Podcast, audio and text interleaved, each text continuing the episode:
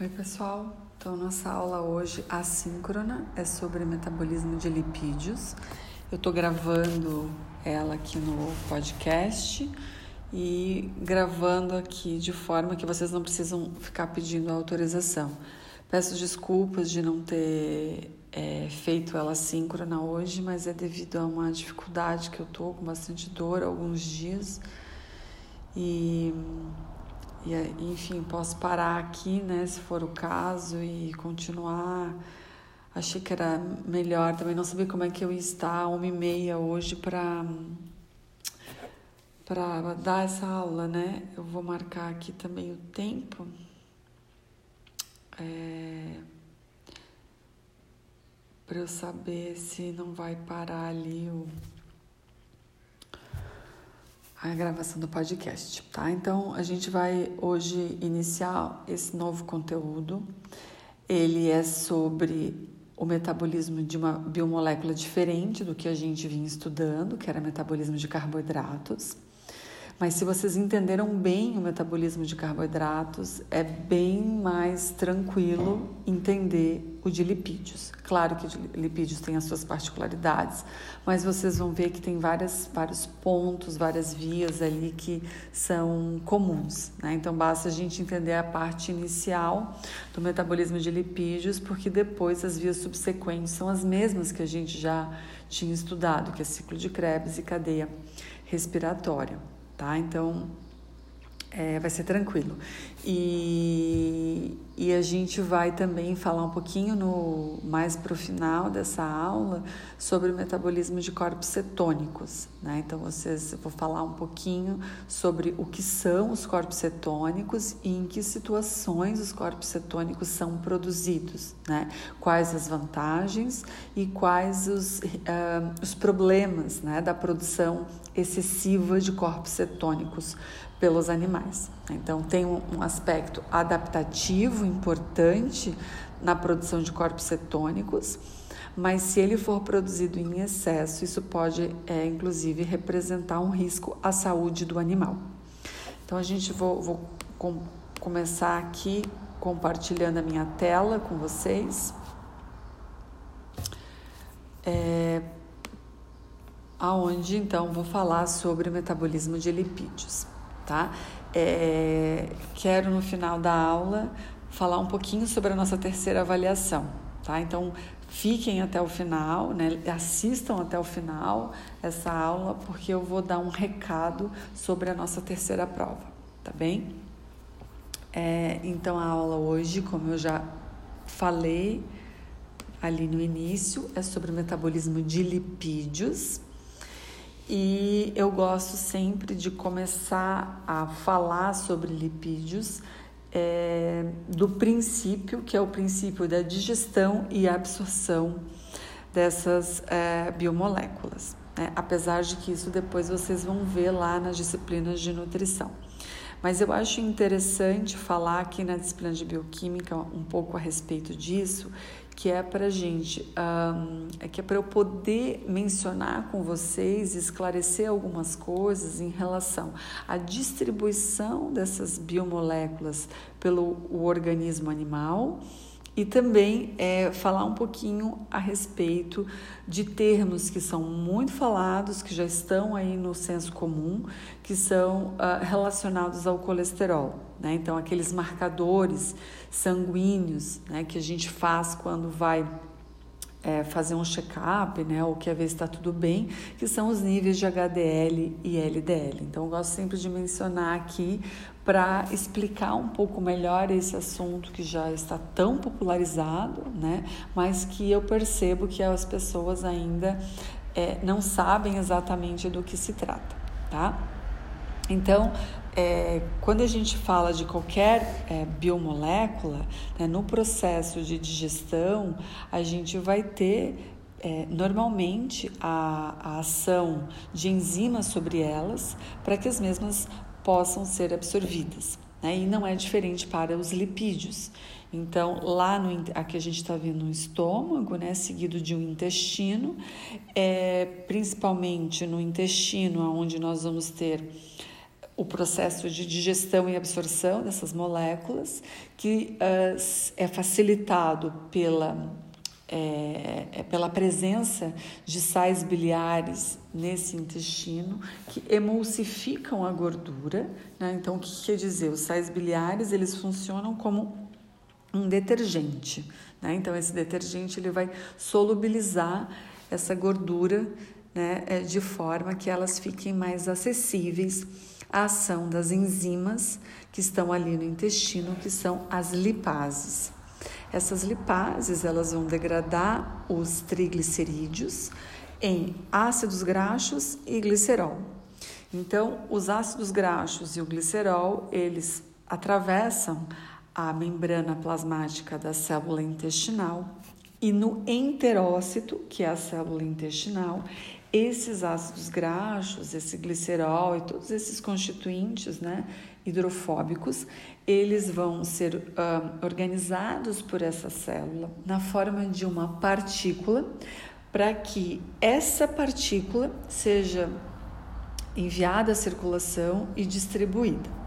Então, essa partícula que vocês estão vendo aqui em azul, ela é chamada de quilomicron e é a partícula que contém no seu interior a gordura proveniente da dieta, mas que possui na sua superfície um conjunto de proteínas é, que vão, proteínas ou outras é, substâncias que é, formam uma capa hidrofílica sobre esta partícula. Então, lembrando que os ácidos graxos ou os triglicerídeos, né, eles não podem é, é, circular sozinho pela circulação, é, pelo sangue, uma vez que são moléculas hidrofóbicas. Então, os ácidos graxos são remontados dentro do enterócito na forma de triglicerídeos e esses são incorporados né, em uma partícula que nós chamamos de quilomicrons. Esta partícula contém, além de triglicerídeos, colesterol e outras gorduras, e está associada também a proteínas que vão é, fazer a interface é, entre o núcleo hidrofóbico com a água do sangue, né, ou a água do citoplasma. Então, esses quilomicrons que estão carregando essa gordura da dieta caem na circulação. Aqui a gente tem a representação de um vaso sanguíneo. E essa hum, circulação é a circulação é, que não vai para o fígado, né? É a circulação periférica que leva então essa gordura sem passar pelo fígado para os tecidos em geral. É, à, à, medida em que esses quilomicrons eles vão passando pelos vasos sanguíneos, dependendo do local por onde eles é, passam, eles podem sofrer a ação de uma lipase, que está representada aqui por esse quadrado vermelho, que se chama lipase lipoproteica. Essa lipase é, lipoproteica, ela é uma enzima, ela não fica solta no sangue, ela fica ancorada, presa na parede do vaso sanguíneo. E uh, essa, essa enzima, né, então, qual é o papel dela? Atuar sobre os quilomicrons viajantes, circulantes e liberar os ácidos graxos que estão lá no interior dessas partículas. Então, esses ácidos graxos, que é, são resultado da ação da lipase lipoproteica sobre os quilomicrons, atravessam a parede do vaso sanguíneo e entram na célula. Esta célula pode ser uma célula adiposa, mas pode ser uma outra célula, pode ser uma célula cardíaca, pode ser uma célula muscular, né? Então, depende aí do por onde, né? aonde está se expressando essa lipase lipoproteica. Porque uma vez que essa lipase lipoproteica é, está ali presente na parede dos vasos sanguíneos, sempre que passar um quilomicron, né, ela vai ser ativada pelas proteínas é, de superfície desses quilomicrons e é, vai atuar sobre eles. Então aqui chegam, né, vamos imaginar que isso daqui é um adipócito, e aqui chegaram né, os ácidos graxos e o glicerol. Então, esses ácidos graxos, se nós estamos falando de um adipócito, esses ácidos graxos vão ser remontados em triglicerídeos. Se essa célula é uma célula muscular, por exemplo, essa, muscul essa célula muscular precisa de energia, esse ácido graxo ele vai ser é, oxidado né, através das vias de geração de energia para a produção de ATP. Tá? Então, aqui essa, esse primeiro slide traz essa noção geral da questão da absorção e da distribuição da gordura no corpo. É, então, a ação da lipase é, pancreática, ela produz uma mistura de monacilglicerol e ácidos graxos livres, tá? Estes, mais o colesterol e os fosfolipídios, na presença de sais biliares, formam micelas mistas, as quais são facilmente absorvidas pelos enterócitos. Então, ainda em termos de absorção, é importante, né? Não mencionei na figura anterior, dizer que a lipase que está lá no intestino, né, que é, é, produzida pelo pâncreas, ela vai atuar sobre os triglicerídeos da dieta e vai liberar ali unidades mais simples, né, que podem é, é, ser absorvidas, né, ser mais, ser mais facilmente absorvidas pelos enterócitos.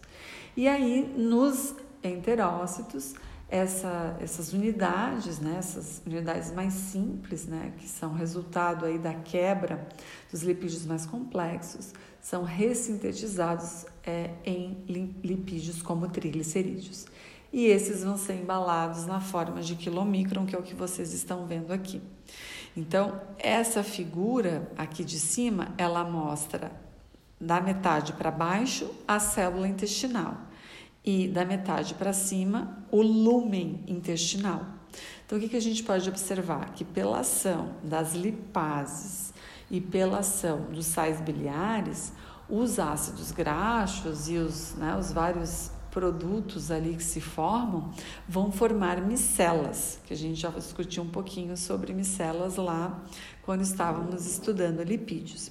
Então esses, esses, essas moléculas elas vão ser absorvidas pela célula da mucosa intestinal, vão passar pela membrana plasmática e nessa figura aqui de baixo a gente pode ver então uma um enterócito, né, uma célula intestinal aonde nós temos dentro dela dois monacilglicerol, ácidos graxos e colesterol.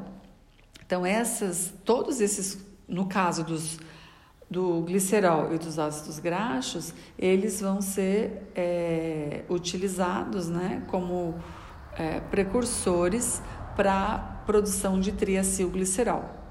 O colesterol pode formar éster de colesterol e essas moléculas né, hidrofóbicas, esses lipídios, vão ser incorporados em partículas. Né? Então, a gente tem aqui representado pelo marrom o interior dessa partícula, que é um, um núcleo hidrofóbico que contém essa gordura, e na superfície o enterócito vai colocar principalmente proteínas ou vai expor as porções dos lipídios que são mais hidrofílicas. Então, por exemplo, se é um fosfolipídio que está sendo incorporado, o grupamento fosfato ou um açúcar desse grupo, né, dessa cabeça polar, pode ficar é, exposto na superfície da partícula.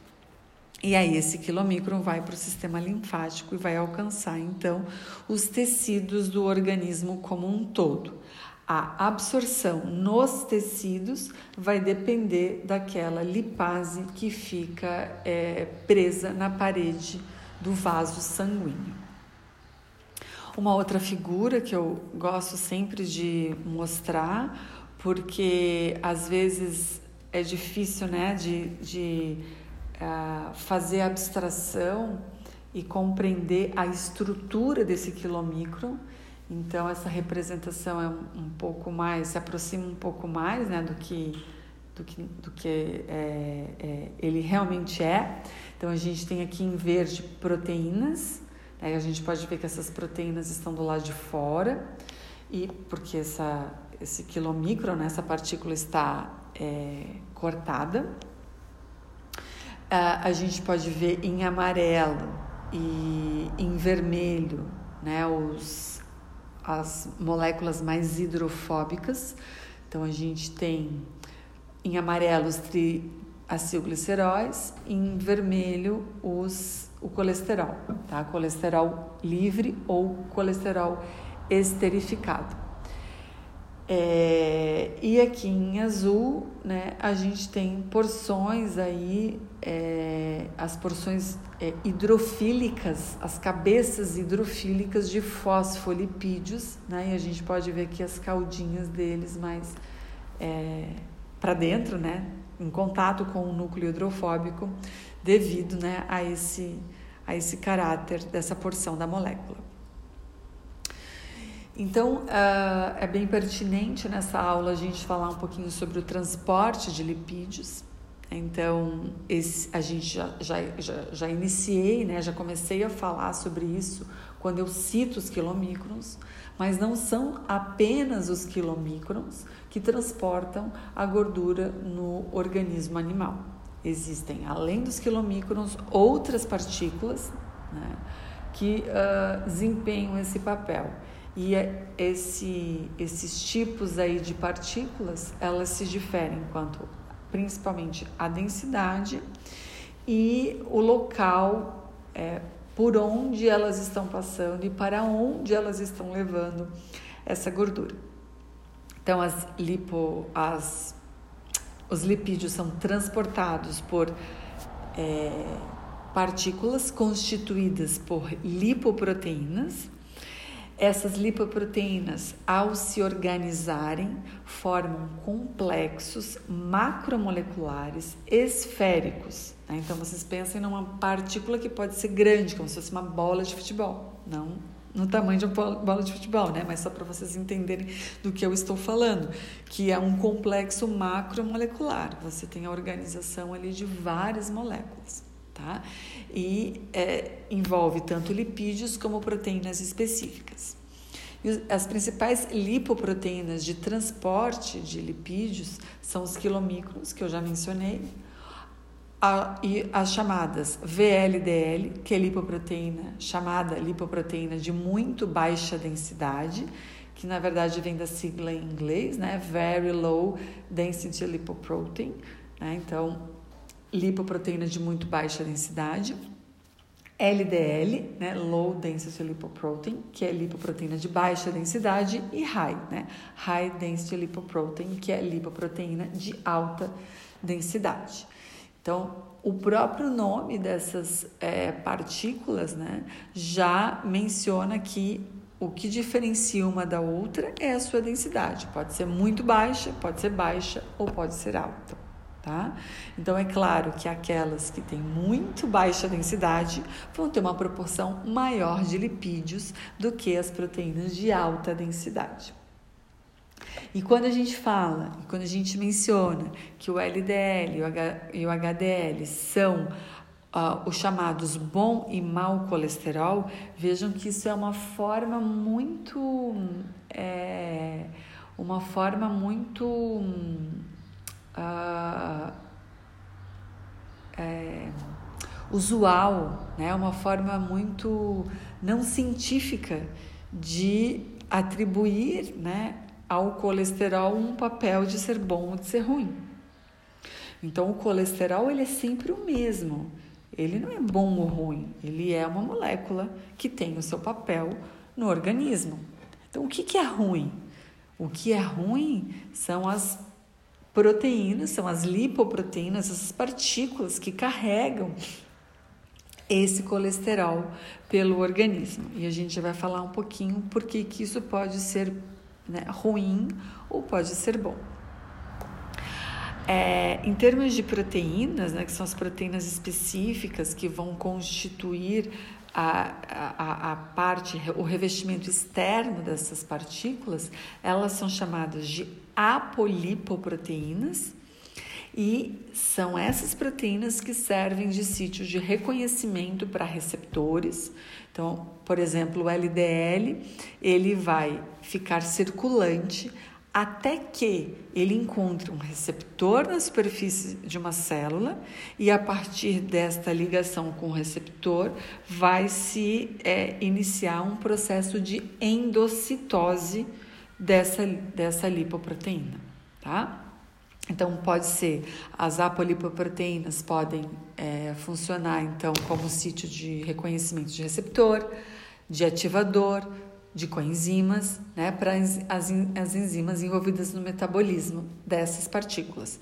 Como eu disse anteriormente, a, a própria lipase lipoproteica que fica na parede do vaso sanguíneo, ela reconhece essa, a, essa a, apolipoproteínas específicas dos quilomicrons e aí passa a atuar sobre a partícula devido a essa ativação. E algumas exercem dessas é, proteínas não são assim de reconhecimento, algumas têm uma função estrutural e outras proteínas podem ser transferidas entre uma partícula e outra. Então, por exemplo, o HDL e o LDL podem trocar essas proteínas entre si. Tá? Então já se sabe isso também.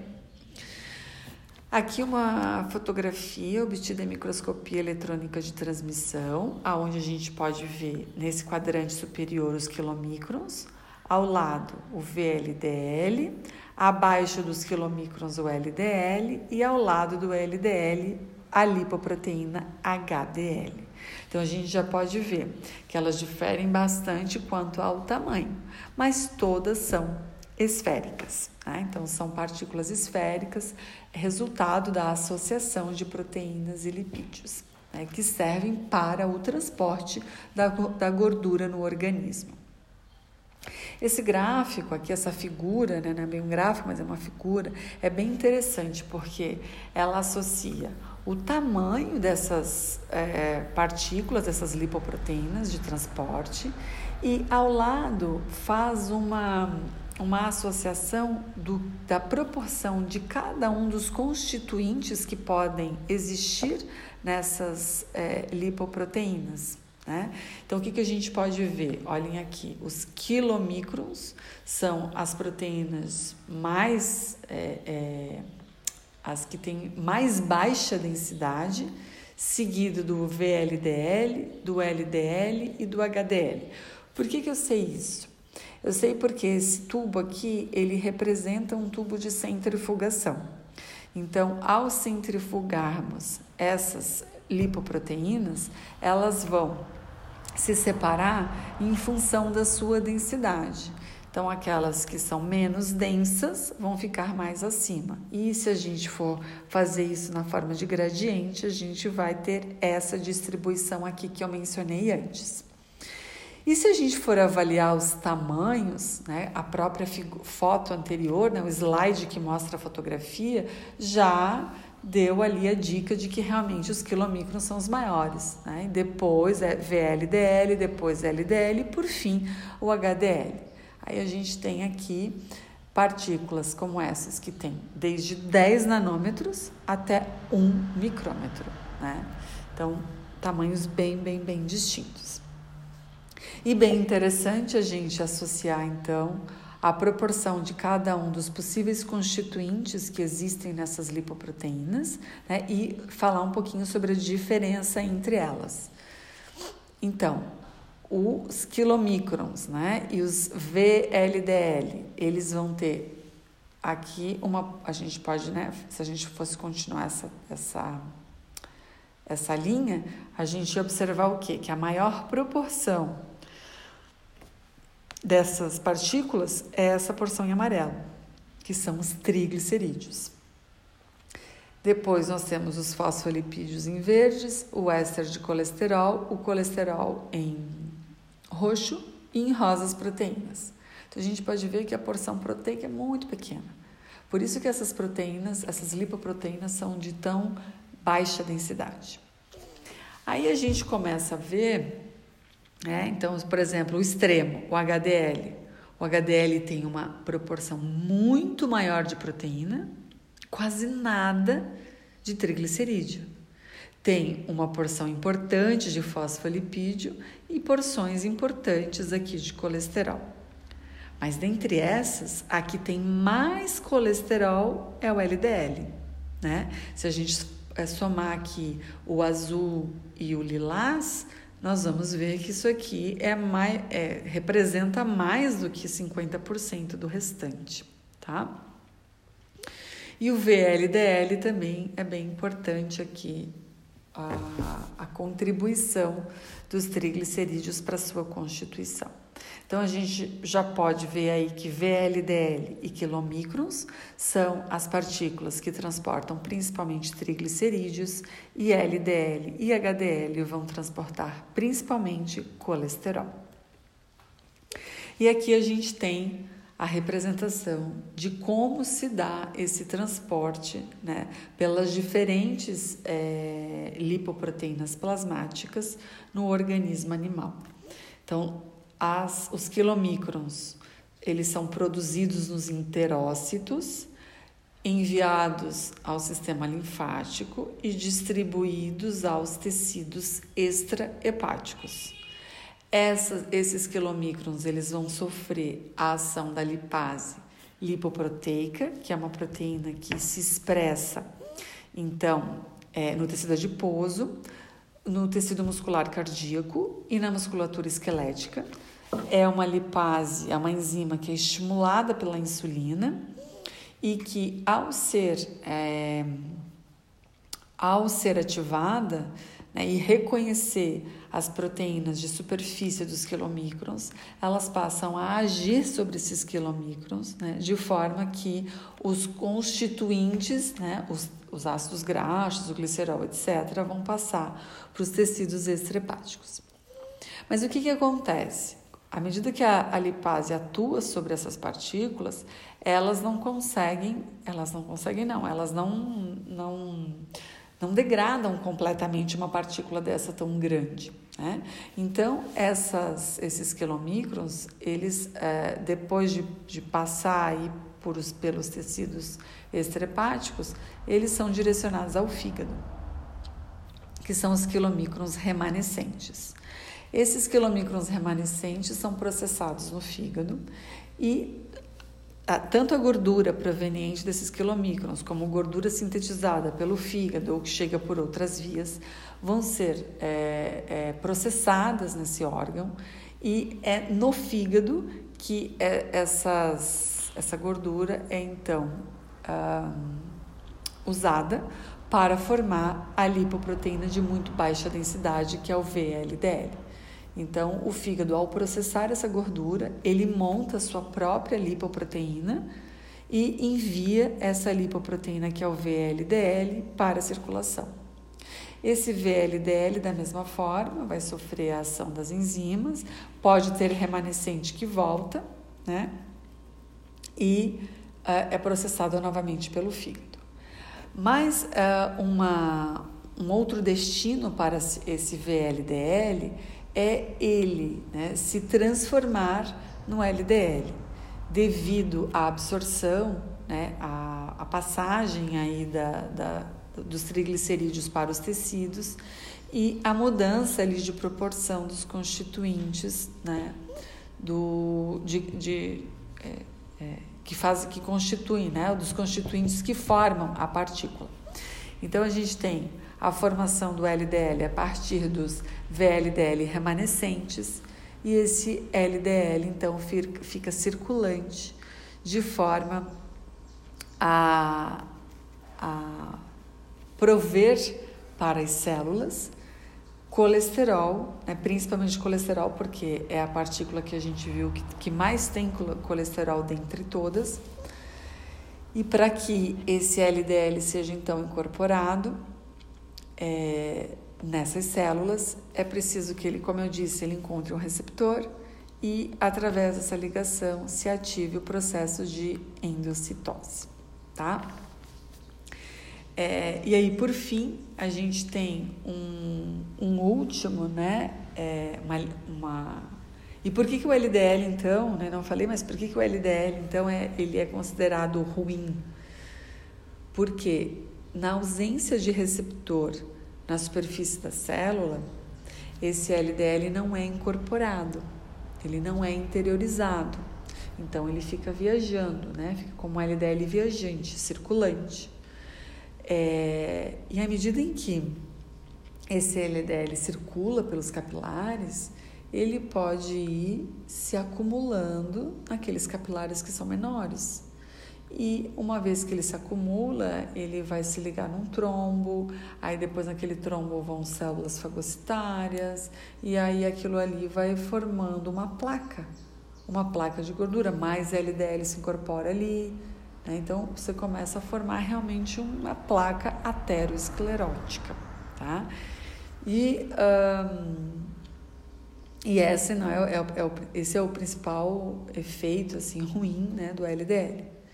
Já o HDL, que é a lipoproteína, né? então o, LDL tem a função de levar o colesterol para os tecidos. Já o HDL, que também tem uma contribuição importante aí de colesterol, ela, ele vai levar esse colesterol dos tecidos extrahepáticos para o fígado. Né? Então a gente pode ver ele aqui, ó, que ele está indo dos tecidos extrahepáticos lá para o fígado. Então, ter altos níveis de HDL em circulação é bom, né? porque aquele colesterol que está não vai ficar circulante, vai ser encaminhado ao fígado e no fígado esse colesterol vai ser processado. Processado de diferentes formas. O colesterol tem vários destinos no organismo. Por exemplo, ele é precursor na síntese de sais biliares. O excesso de colesterol pode ser excretado via né, esse sistema, pelas fezes. Né? Então, é uma forma de excreção. Esse HDL acaba representando uma forma de excreção desse excesso de colesterol. E outro aspecto que eu não falei ainda é que esse LDL ele fica circulante pela ausência de receptor. E quando é que a célula não produz o receptor e coloca na membrana? Quando ela não precisa de LDL. E ela não vai precisar de LDL quando a sua capacidade de síntese endógena está suprindo a sua necessidade. Né? As, nós, os animais, são capazes de produzir colesterol. Então vejam que uma dieta muito rica em colesterol contribui para que você tenha muito LDL circulante e suas próprias células já produzem parte desse colesterol. O colesterol é muito importante para o organismo, porque ele faz parte das membranas plasmáticas, das membranas celulares, porque ele faz parte, né, da, ele é precursor na síntese dos hormônios esteroides, porque ele é importante porque é a partir dele que vão se formar os sais biliares, tem uma série de funções, mas a gente tem a capacidade de produzir o nosso próprio colesterol. Né? Então, é, é a dificuldade aí, a, a, o grande, a grande questão é se esse consumo é excessivo, tá? Agora falando um pouquinho sobre um, um aspecto diferente, né, que é a mobilização dos triglicerídeos que estão no tecido adiposo. Tá? Então, imaginem, a gente estava falando sobre a distribuição, né, como é que circula essa gordura, tanto o TAG como o colesterol. Então, vamos imaginar agora o, como que essa gordura sai do tecido adiposo e vai atender uh, os, os outros tecidos, né? Vai atender aí a demanda do organismo por energia.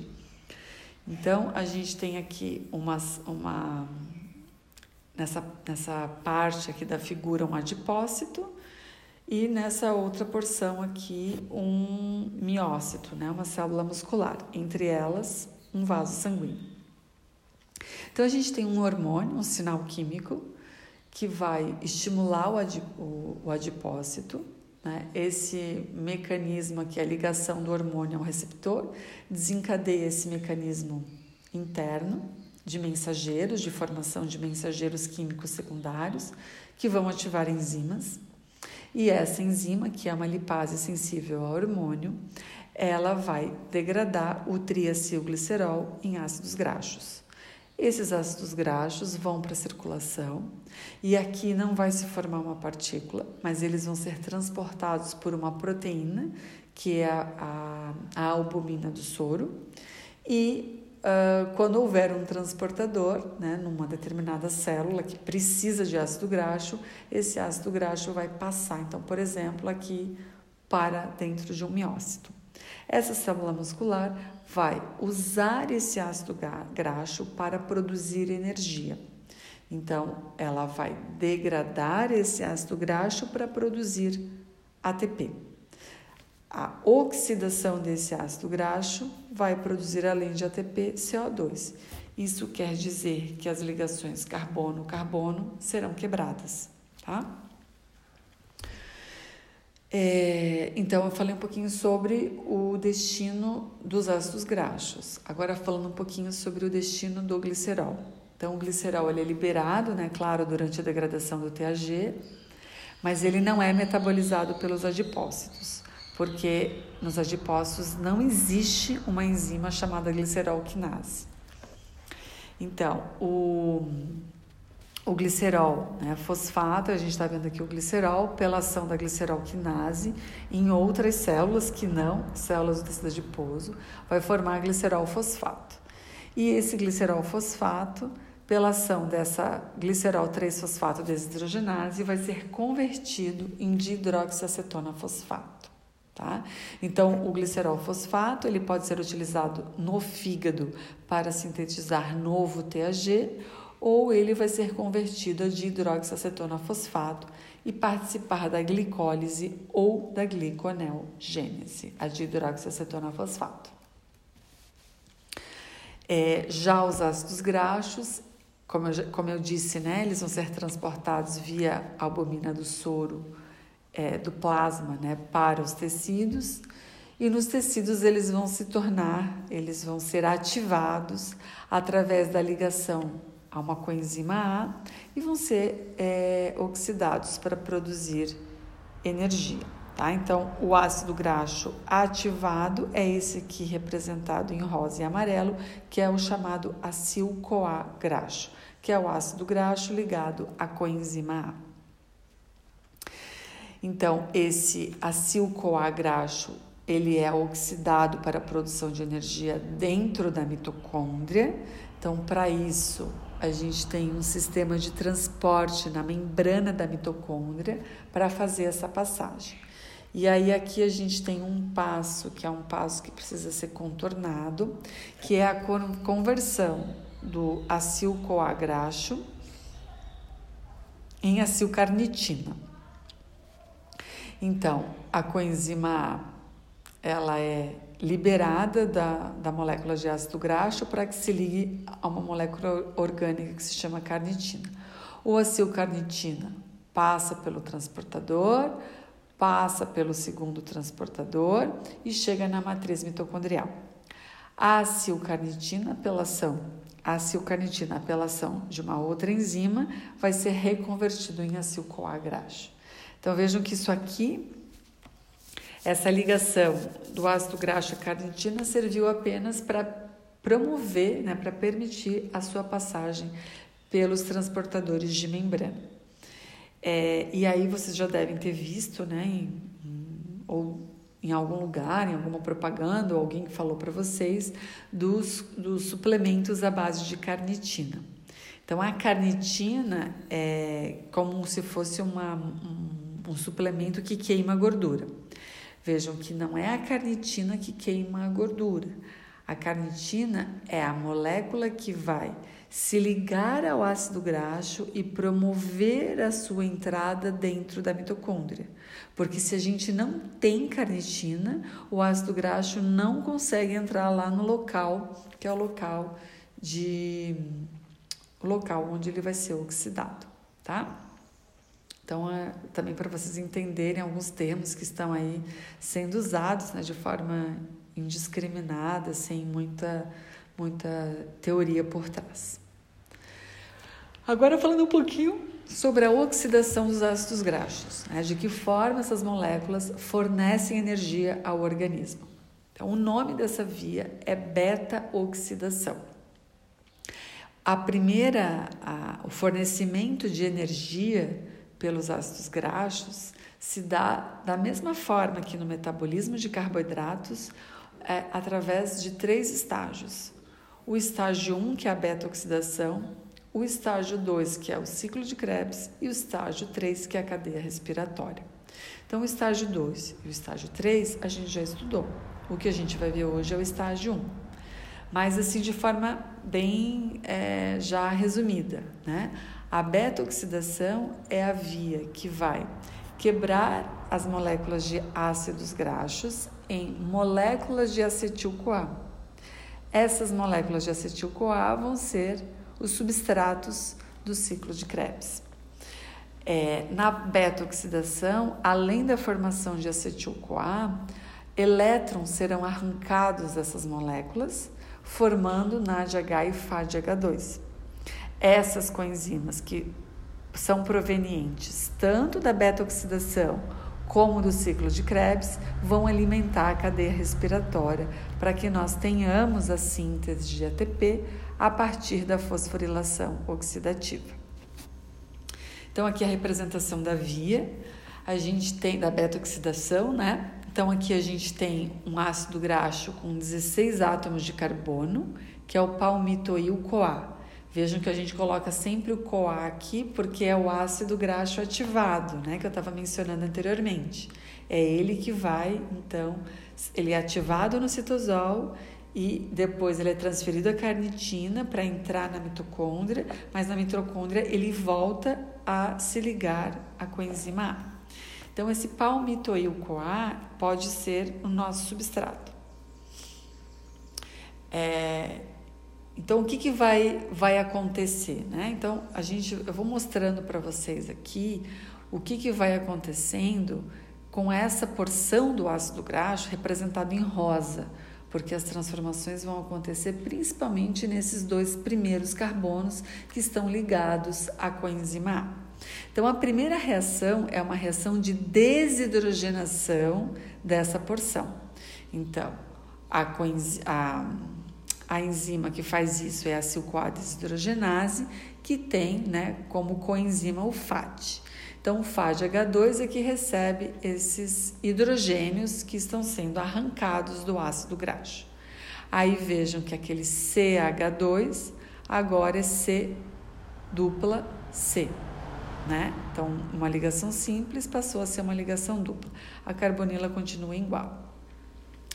Esse, o próximo passo aqui da via é a hidratação. Então, entra uma molécula de água pela ação da N-coil hidratase. E aí o que, que acontece? Aquela ligação dupla que vocês estão vendo ali, ela vai agora voltar a ser uma ligação simples pela hidratação da molécula. Mas aquele grupo que era um hidrogênio, agora ele é um OH. Né? Então, um dos hidrogênios foi incorporado aqui e o grupo hidroxila aqui. Então, essa molécula agora ela é C dupla O, CH2, COH. A reação subsequente também é de desidrogenação. A coenzima aqui é agora o NAD, tá? Então se forma um NADH. E o, os prótons que estão sendo arrancados são os prótons justamente deste carbono que tem agora uma hidroxila. Então, aquela hidroxila passa a ser uma carbonila. Então, a gente tem a formação de um ácido graxo que tem uma porção C dupla OCH2, C dupla OCH2. A última reação da beta-oxidação é o processo que a gente chama de tiólise. Né? Então, essa é, ligação aqui, né? entre a segunda carbonila e o grupamento metila vai ser quebrada pela ação da acetiltransferase.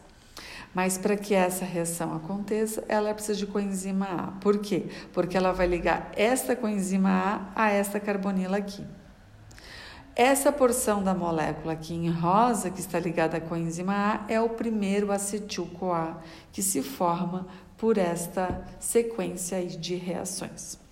Então, a gente tem a formação de um acetil-CoA e de um ácido graxo que tem 14 é, é, átomos de carbono, ou seja, dois a menos que o original.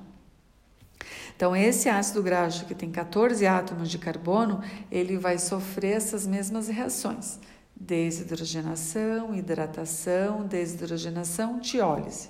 Vai formar um ácido graxo que tem 12 átomos de carbono. Esse que tem 12 átomos vai sofrer desidrogenação, hidratação, desidrogenação, tiólise, vai formar um de 10 e assim sucessivamente. Então essas sequências aqui de reações, elas vão removendo de forma sequencial e gradativa unidades de dois carbonos dos ácidos graxos, até que você tenha uma molécula com quatro átomos de carbono, que daí ao fazer a tiólise vão se formar duas moléculas de acetil-CoA.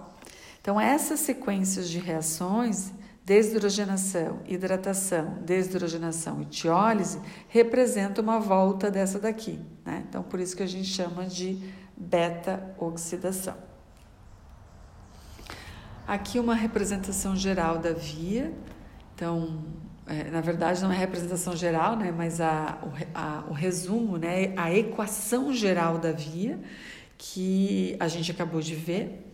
Então, o palmito e o CoA é, mais 7 coenzimas A, mais 7 FAD oxidado, mais 7 NAD+, que é o NAD oxidado, mais 7 moléculas de água, vão formar 8 moléculas de acetil-CoA, 7 FADH2, 7 NADH e 7 prótons, tá? Então, esses FADH, FADH2 e NADH vão para a cadeia respiratória e o acetil-CoA vai para o ciclo de Krebs e vai produzir a cada volta aquelas coenzimas que a gente viu, 3 NADH, 1 FADH2, 1 GTP. Ah, sim, aqui não falei, né? Então, mas a gente pode ver em função da produção dessas coenzimas, né? É, e das do ciclo de Krebs, né, em funcionamento, a gente vai ter um número de ATP extremamente alto para oxidação de um ácido graxo. Tá? Então, dependendo aí do, do fator, né, se você vai usar 2,5 ou vai usar 1,5 ou 3 ou 2, você vai ter um número bastante alto, tá bom? Uh, então, para ver que quando nós temos um ácido graxo sendo utilizado como combustível metabólico, o rendimento em termos de ATP é bastante grande, né? até maior do que comparado à oxidação da glicose. Agora, um, um aspecto que eu não, não falei, e como a gente está nesse modo, que é o modo é, remoto né, das aulas, é, é um pouco mais difícil assim de fazer as relações e as recapitulações das aulas passadas, né? Então o, o conteúdo ele é muito mais enxuto, ele é muito mais direto, mas é importante assim nesse momento mencionar que é, a glicose ela é essencial para o funcionamento de alguns tecidos, como eu já disse, né? especialmente o cérebro, e mencionar que os ácidos graxos que estão sendo liberados, né, por exemplo, devido a um jejum, eles não atravessam a barreira hematoencefálica. Né, e não podem ser utilizados pelas, pelos neurônios, pelas células nervosas, como combustível metabólico para a produção de ATP. Então, dependendo da situação né, em que está o animal, é preciso que se faça um enorme esforço deste animal para converter precursores que não são carboidratos em nova glicose pela gliconeogênese, para atender especialmente o cérebro. É isso a gente já falou no, em algumas aulas passadas. Né? Mas por que isso acontece? Isso acontece porque o, o cérebro ele não tem acesso aos ácidos graxos né, que estão sendo liberados devido, por exemplo, a um jejum, ou estão sendo liberados devido a uma dieta pobre em carboidratos. Né? Então, se essa situação, que é a situação em que a gente tem a ativação da gliconeogênese, né, devido a esse jejum ou essa dieta inadequada de carboidratos, se essa situação se prolonga, é, é, isso pode comprometer né, bastante o funcionamento do organismo devido à falta de moléculas que são precursores de nova glicose. Né? Então imagine um organismo ele vai é, degradar proteínas para transformar os aminoácidos em glicose. Só que as proteínas, a gente sabe, são essenciais aí para a estrutura dos tecidos, para a estrutura do, do, do organismo. Né? Então, existe aí uma capacidade limitada. Então, é, a gente é, tem né, um, um, uma via alternativa aí que é, atende à necessidade cerebral é quando essa situação de jejum ou de dieta com é, dieta pobre em carboidratos se prolonga por muitos dias, que é a transformação desses ácidos graxos em moléculas menores solúveis em águas, em água, chamadas de corpos cetônicos. Tá? Então, os corpos cetônicos, eles são ácidos orgânicos, exceto pela acetona, que vão ser produzidos em resposta aos níveis elevados de ácidos graxos no fígado. Então, quando a gente tem, por exemplo, o jejum, no jejum a gente vai ter a ativação da glicogenólise e a quebra do glicogênio em glicose. Só que a gente sabe que esse estoque de glicogênio que é feito, que é realizado pelo fígado, atende poucas horas de jejum. Então, concomitante a essa, a essa quebra do glicogênio, nós vamos ter também a ativação da lipase né, é, é, sensível ao hormônio lá no tecido adiposo para quebrar os, o triacilglicerol e enviar esses ácidos graxos para o fígado. Então, o fígado, à medida em que ele está liberando é, quebrando né, o seu glicogênio e liberando glicose, ele está recebendo esses ácidos graxos provenientes do tecido adiposo. E esse excesso de ácidos graxos que chegam lá no fígado vão ativar esta via que chama-se cetogênese. Então, os corpos cetônicos, que são de interesse, né, que podem ser utilizados como combustíveis metabólicos, são o acetoacetato e o beta-hidroxibutirato. A acetona é um produto colateral e que ela é não metabolizável. Então, a acetona, como a gente sabe, é um produto que é volátil. Então, ela vai ser produzida, mas ela vai ser exalada no processo de respiração. Ela não vai ser utilizada como combustível.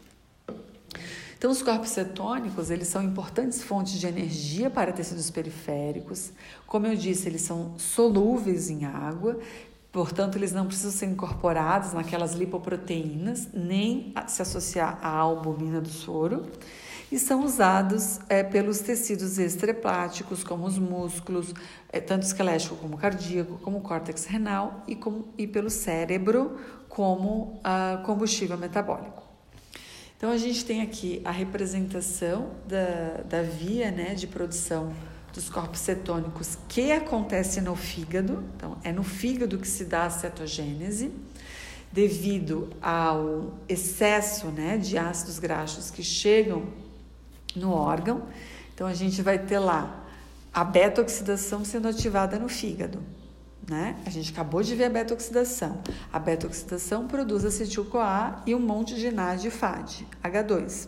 Então, aquele, aquele monte de acetil-CoA que está sendo produzido lá no fígado, se isso está acontecendo no fígado, não vai ser é, é, é necessário, é, não será encaminhado ao ciclo de Krebs porque não é o fígado né, que vai precisa utilizar toda essa energia do ácido, dos ácidos que estão vindo dos ácidos graxos.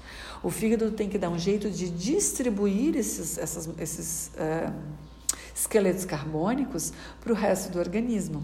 Então, o fígado ele vai juntar, ele vai reorganizar essas moléculas de acetil-CoA na forma de acetoacetato e na forma de hidroxibutirato e enviar, né, lançar isso para o sangue.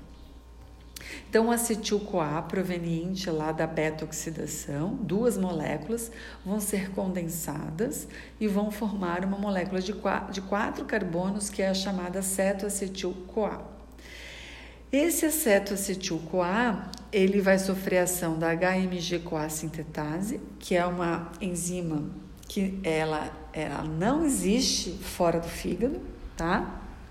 Que vai formar, que vai condensar uma terceira molécula de acetil-CoA né, a essa de quatro carbonos aqui, formando um composto intermediário de seis carbonos. Tá? Esse composto aqui de seis carbonos, que é o hidroximetilglutaril-CoA, vai sofrer ação dessa liase, dessa enzima liase aqui, que libera uma, uma molécula de acetil-CoA e libera uma molécula de quatro carbonos, que é o acetoacetato. Esse aqui, o acetoacetato, já é um corpo, um corpo cetônico, já pode ir para a circulação. Essa, esse acetoacetato, ele ainda pode sofrer uma reação espontânea de descarboxilação e formar acetona, tá? E, mas a é, reação favorecida é esta daqui, né, aonde nós vamos ter então, a redução do acetoacetato em beta-hidroxibutirato.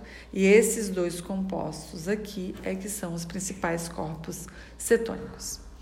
Então, nos tecidos periféricos, a síntese dos corpos cetônicos ela vai se tornar significativa né, durante o jejum.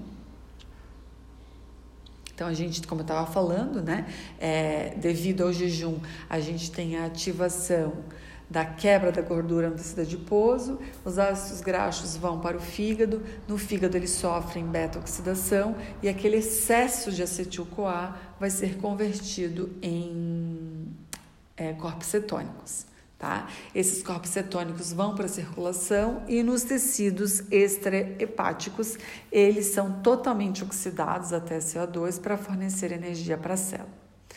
E é importante dizer que o fígado, embora né, ele produza os corpos cetônicos, ele é incapaz de utilizar esses compostos para a produção de energia. Ele produz para enviar para os demais tecidos. Então, aqui a gente tem a utilização desses compostos pelos tecidos periféricos. Então, começando com beta-hidroxibutirato, né? Então, que vai ser oxidado a acetoacetato que, já, que é aquela reação né, contrária que acontece lá no fígado. Importante mencionar que esses compostos eles atravessam a barreira hematoencefálica, então eles podem entrar na célula nervosa. No entanto, a célula nervosa não tem inicialmente essas enzimas que são responsáveis por, né, que metabolizam esses compostos. É preciso que haja a ativação dos genes, a produção dessas enzimas, o que leva um certo tempo de adaptação do organismo, né, especialmente do sistema nervoso, para se adaptar né, a utilizar esses corpos cetônicos para a produção de energia. Por isso que é, é, o, o, fígado também vai continuar trabalhando, não só na cetogênese, mas vai continuar trabalhando é, no sentido de é, produzir nova glicose pela é, gliconeogênese. Então, o, o acetoacetato, pela ação dessa enzima que está ausente no fígado, né, ele vai é, usar aqui o succinil-CoA né, como um, uma molécula é, doadora de coenzima A. Né? Então vejam que o, a coenzima A que estava ligada ao succinil vai se ligar agora a esse composto, então vai se formar o acetoacetil-CoA. E uh, a última reação aqui também vai ser uma tiólise, né? Vai entrar uma coenzima A e a tiolase então vai ligar essa coenzima A e quebrar esta ligação formando duas moléculas de acetil-CoA. E esse acetil-CoA vai então para o ciclo de Krebs e vai formar, né, vai seguir em todas aquelas reações que a gente já estudou anteriormente. Então, o que é importante falar dos corpos cetônicos? Que quando a velocidade é, de formação dos corpos cetônicos é maior do que o seu consumo, pode ocorrer então uma, uma, um fenômeno que a gente chama de cetoacidose. Então, esses corpos cetônicos, como eles são ácidos orgânicos, eles podem diminuir o pH sanguíneo, né, causando aí alguns problemas, né, inclusive é, o coma e até a morte. Né? Também, devido à produção excessiva de corpos cetônicos, a gente pode ter uma filtração exagerada, ali, né? uma, uma sobrecarga no sistema de filtração do rim, né? levando a um desequilíbrio iônico desse sangue. Tá? Então, esse aumento excessivo pode acontecer no no jejum severo e também durante a diabetes. É, muito bem, então acho que é importante só concluir que na produção animal a, a, formação de corpos cetônicos ela é, é, um quadro assim esse, esse quadro aqui de cetoacidose ou cetose sanguínea pode